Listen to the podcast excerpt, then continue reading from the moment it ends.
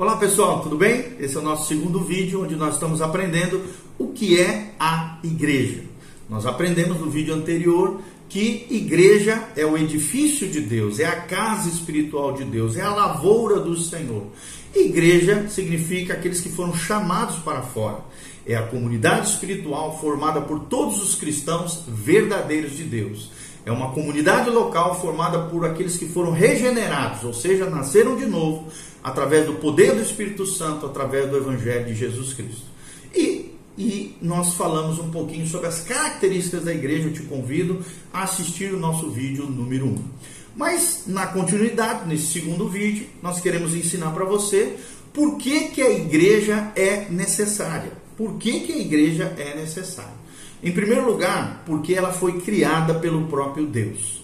Primeiro, Deus criou a família. Lá no Gênesis foi criada a primeira instituição de Deus, que foi a família. A Bíblia diz: deixará o homem, seu pai e sua mãe, se unirá à sua mulher e serão os dois uma só carne. A primeira instituição de Deus foi a família.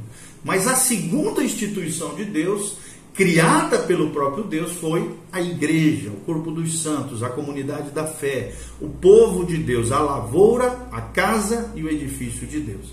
Então, por que, a igreja é necessária? Em primeiro lugar, porque ela foi criada pelo próprio Deus. Mateus 16, 18.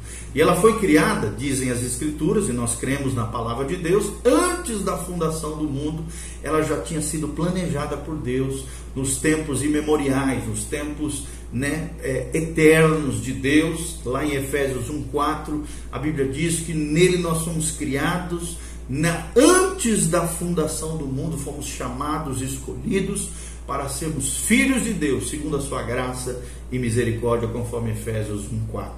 Segundo lugar, por que, que a igreja é necessária? Porque ela tem objetivos a serem alcançados aqui nesse mundo. A igreja não foi feita à toa, não foi feita porque a Deus não tinha nada para fazer.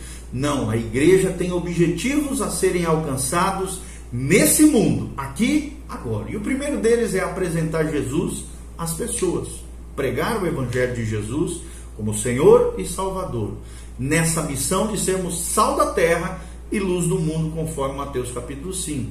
Você e eu, nós, igreja do Senhor Jesus, os verdadeiros cristãos, os verdadeiros santos, separados, consagrados ao Senhor, temos como missão sermos sal da terra e luz do mundo, brilharmos para a glória de Deus.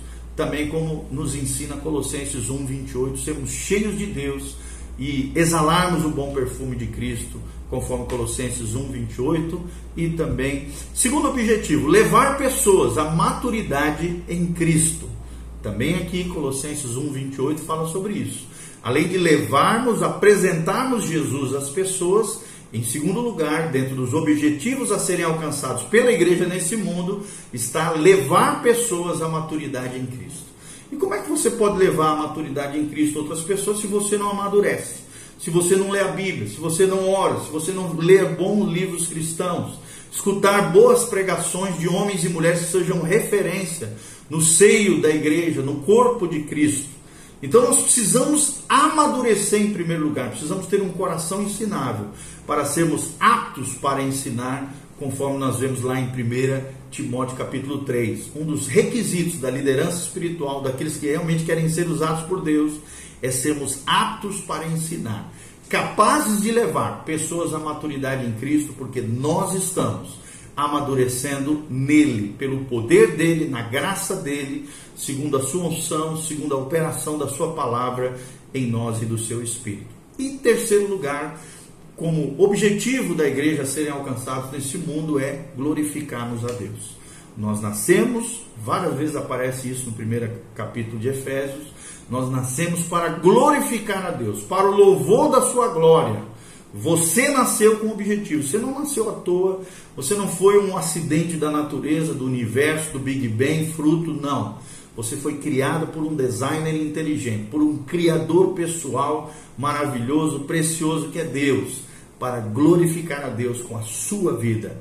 E a pergunta que eu te faço é: você tem glorificado a Deus? Você tem sido realmente igreja do Senhor, glorificando a Deus? Tornando o nome de Jesus grande, exaltado sobre tudo e sobre todos. Você tem glorificado o nome de Jesus, trazido honra e glória ao Senhor através da sua vida. da sua casa, da sua família, do seu trabalho, de tudo aquilo que você fizer, lembre-se: o objetivo supremo do ser humano, já diziam os puritanos, é desfrutar da presença de Deus e viver eternamente para a glória de Deus. E em terceiro lugar, por que, que a igreja é necessária? Porque é através da igreja que podemos colocar em prática o que foi mencionado em todo o vídeo anterior, o vídeo número 1, um, das características da igreja. Ou seja, só através de sermos igreja, de participarmos de uma comunidade da fé, de sermos corpo de Cristo, filhos de Deus, junto com outros irmãos, nós podemos realmente realizar as características da igreja que nós relatamos no vídeo de número 1. Eu te convido a assistir quais são as características da igreja neotestamentária. Outra pergunta surge talvez no seu coração quando nós estamos falando o que é a igreja. É por que, que devemos pertencer à igreja? Nós sabemos que hoje existem muitos desigrejados, pessoas feridas com igreja, determinadas igrejas, denominações, instituições religiosas, que se afastaram do reino de Deus, do povo de Deus. Primeiro lugar, estou aqui te dizendo claramente que não existe cristianismo isolado, ilhado, sem pertencer à igreja. É como uma ovelhinha ferida que se afasta do rebanho e fica susceptível aos ataques dos lobos vorazes. Quem são os lobos? Satanás, seus demônios. Então a tendência é que quando você se afasta de um corpo de Cristo, de uma igreja local, de uma comunidade da fé, você está ferido, machucado, vulnerável aos ataques do, do inimigo, a apatia, frieza, indiferença na sua vida, e isso vai destruir a sua vida espiritual. É igual eu arrancar esse meu dedo e jogar ali no canto. Depois de 30 dias vou vir aqui, o dedo por estar separado do corpo vai apodrecer, vai deteriorar, vai se corromper e vai virar o pó da terra, vai apodrecer e morrer. Vai morrer, não tem como, porque ele se separou do corpo, é o ramo que foi tirado da videira, nós não podemos ser assim. Então por que, que devemos pertencer à igreja? Pelas razões que eu já falei ali em cima, os objetivos né, que a igreja tem nesse mundo, e também porque um membro do corpo de Cristo não pode ter uma vida independente. Independência é morte no reino de Deus. Se você quer viver uma vida independente da igreja, do corpo de Cristo, dos crentes, da comunidade de Deus, dos evangélicos, né? É, eu sei que existem coisas erradas no meio cristão, eu sei que existem pessoas terríveis que nos ferem, nos machucam, líderes iníquos, líderes é, é, com motivações escusas, igrejas não saudáveis, lugares onde realmente nós podemos ser feridos, arrebentados, pessoas terríveis até dentro das igrejas mas o membro de Cristo, o membro do corpo de Cristo, um verdadeiro cristão não pode ter uma vida independente, sozinho, isolada. É o que diz Efésios capítulo 4, 16. E também a igreja é o meio estabelecido por Deus para o nosso crescimento. Não existe crescimento espiritual sem a igreja. Foi estabelecido por Deus através da comunhão, da koinonia, que é a palavra grega que significa comunhão, uns aos outros. Estarmos juntos, que nós crescemos para Deus. Está lá em Hebreus 10, no versículo 24 a 25, e Efésios 4, 15, fala que o crescimento do corpo de Cristo, dos verdadeiros cristãos, vem através dos ministérios da igreja, dos dons dos, entre os crentes, sendo utilizado entre os crentes, dos crentes se aperfeiçoando, se tratando, se forjando à luz da palavra de Deus e da presença do Senhor. Então, nós devemos pertencer à igreja, porque nenhum membro do corpo de Cristo tem vida independente, porque a igreja tem um, tem um objetivo e uma missão, e porque é o meio estabelecido por Deus para o nosso crescimento. Ok? Cresça e floresça no Senhor. O seu crescimento só depende de você. Como é que podemos pertencer à igreja? Em primeiro lugar, somos batizados no corpo de Cristo pelo Espírito Santo quando nos arrependemos e entregamos a nossa vida a Cristo. Ou seja, é necessário fazer parte de uma comunidade da fé. E dentro daquela comunidade, daquele corpo de Cristo, daquela igreja local, nós firmarmos uma aliança com os nossos irmãos através do batismo. O batismo é um ritual, é um cerimonial, mas que tem uma realidade espiritual. É uma vida espiritual, é um pacto, é uma aliança com a igreja local, com o corpo de Cristo, com a igreja do Senhor. E nós precisamos fazer isso conforme nos ensina Paulo em 1 Coríntios 12, 13. Né? E Romanos também, capítulo 6, nos ensina sobre esse assunto da importância do batismo. Também Atos 2:41 e 1 João 5:12 fala que é necessário que tenhamos convicção da salvação pela fé em Cristo. E a fé vem pelo ouvir e ouvir a palavra de Deus. Então é necessário termos essa convicção da salvação pela fé em Cristo que recebemos através da, de ouvirmos a palavra de Deus. Como é que você vai crescer? Como é que você vai forjar uma fé genuína bíblica sem participar de uma comunidade da fé, receber de outros irmãos, beber da fonte espiritual através daqueles que Deus usa para nos edificar, edificar a nossa fé? Então é necessário que tenhamos convicção da salvação pela fé em Cristo Jesus. Em terceiro lugar, através do batismo, como eu já falei, nos identificamos com Cristo, com o seu corpo e com a igreja local. Ou seja, uma, é uma identificação tripla com Jesus, o nosso Senhor e Salvador, com o corpo de Cristo, ou seja, a igreja mística formada por todos os crentes, por todas as eras, todo o corpo de Cristo lavado pelo sangue de Jesus, os verdadeiros cristãos, os verdadeiros filhos de Deus, e com o terceiro lugar aqui, com a igreja local, com a comunidade que eu faço parte, que eu estou inserido.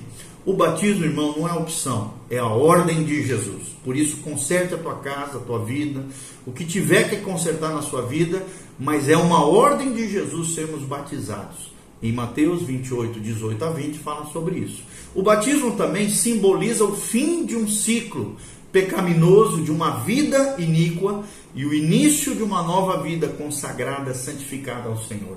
Está lá em Romanos capítulo 6, de 4 a 5, e 2 Coríntios 5, 17 fala desse simbolismo que existe no batismo com o fim da, ver, da natureza adâmica, da natureza adâmica não, no velho homem, desculpa, é, nos despirmos do velho homem e nos revestimos do novo homem em Cristo Jesus, o nosso Senhor. Então é o fim de uma vida pecaminosa, errada, iníqua, virando as costas para Deus e mergulhada no pecado, e o início de uma nova vida consagrada, santificada, abençoada, onde, claro, vai haver um erro ou outro, um tropeço no pecado, que somos pecadores, debaixo da graça de Deus, mas nós não vamos aceitar o pecado como algo normal. Porque a Bíblia diz que a, o, o pecado não terá mais domínio sobre vós, porque já não estáis debaixo da lei, do pecado, da morte, mas sim debaixo da graça de Deus.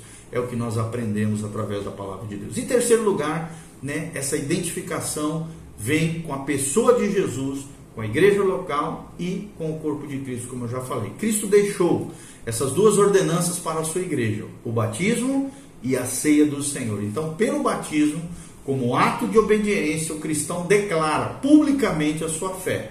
E ao participarmos da ceia do Senhor, ele se recorda do sofrimento e da morte de Jesus por causa dos seus pecados.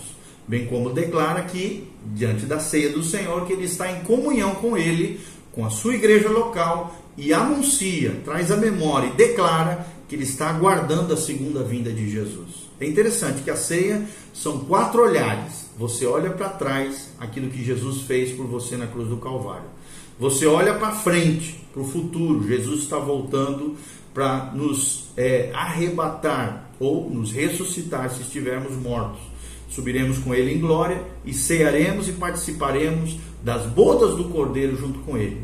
O terceiro olhar é um olhar para dentro de si. Quando a Bíblia diz: examine-se o homem a si mesmo e assim coma do pão e beba do cálice. Precisa de uma autoanálise, analisar a minha vida, o meu coração diante do Senhor, diante dos homens. Olhar para trás, a cruz de Cristo, olhar para frente, Jesus está voltando, olhar para dentro de si, uma autoanálise, uma autocrítica, como é que está a minha vida espiritual diante de Deus. E o quarto olhar é olhar para o lado, olhar para o meu irmão, para os meus irmãos em Cristo, para minha comunidade local, para minha igreja. Faço parte da família de Deus, não estou sozinho, faço parte de algo muito maior do que eu mesmo, que é o corpo de Cristo, a família de Deus. Então, conclusão de tudo isso, pelas razões expostas que nós demos através desses dois vídeos, não deixe de participar ativamente na vida da igreja, numa comunidade local. Lembre-se disso, é mandamento do Senhor. Leia lá Hebreus 10, 25. A Bíblia fala que nós não devemos deixar de congregar como alguns assim o fazem mas temos que nos congregar, temos que participar de uma igreja local. E então, se você não está legal numa igreja, sadio ali naquele ambiente, procure uma outra igreja. Nós temos tantas opções, tantas denominações, tantas comunidades e várias delas são com certeza sadias, abençoadas e abençoadoras. Não se isole, não fique sozinho. Busque a família de Deus e seja um verdadeiro cristão, cheio de fé, de vigor no Senhor. Amém? Deixe seus comentários, faça suas perguntas, se você assim quiser. Siga-nos no Instagram, arroba PRGIO, P-R-G-I-O, e também é, Compartilhe esse vídeo com outras pessoas, dê um joinha, dá um like e nos siga nas redes sociais. Que Deus te abençoe, que a graça e a paz de Jesus venha sobre você, você que faz parte, ou ainda não, mas vai fazer da igreja do Senhor Jesus. Amém? Um beijo, pastor Giovanni, que Deus abençoe, que o amor de Deus, que serve todo entendimento, venha sobre a tua vida e a paz de Cristo reine no seu coração. Amém.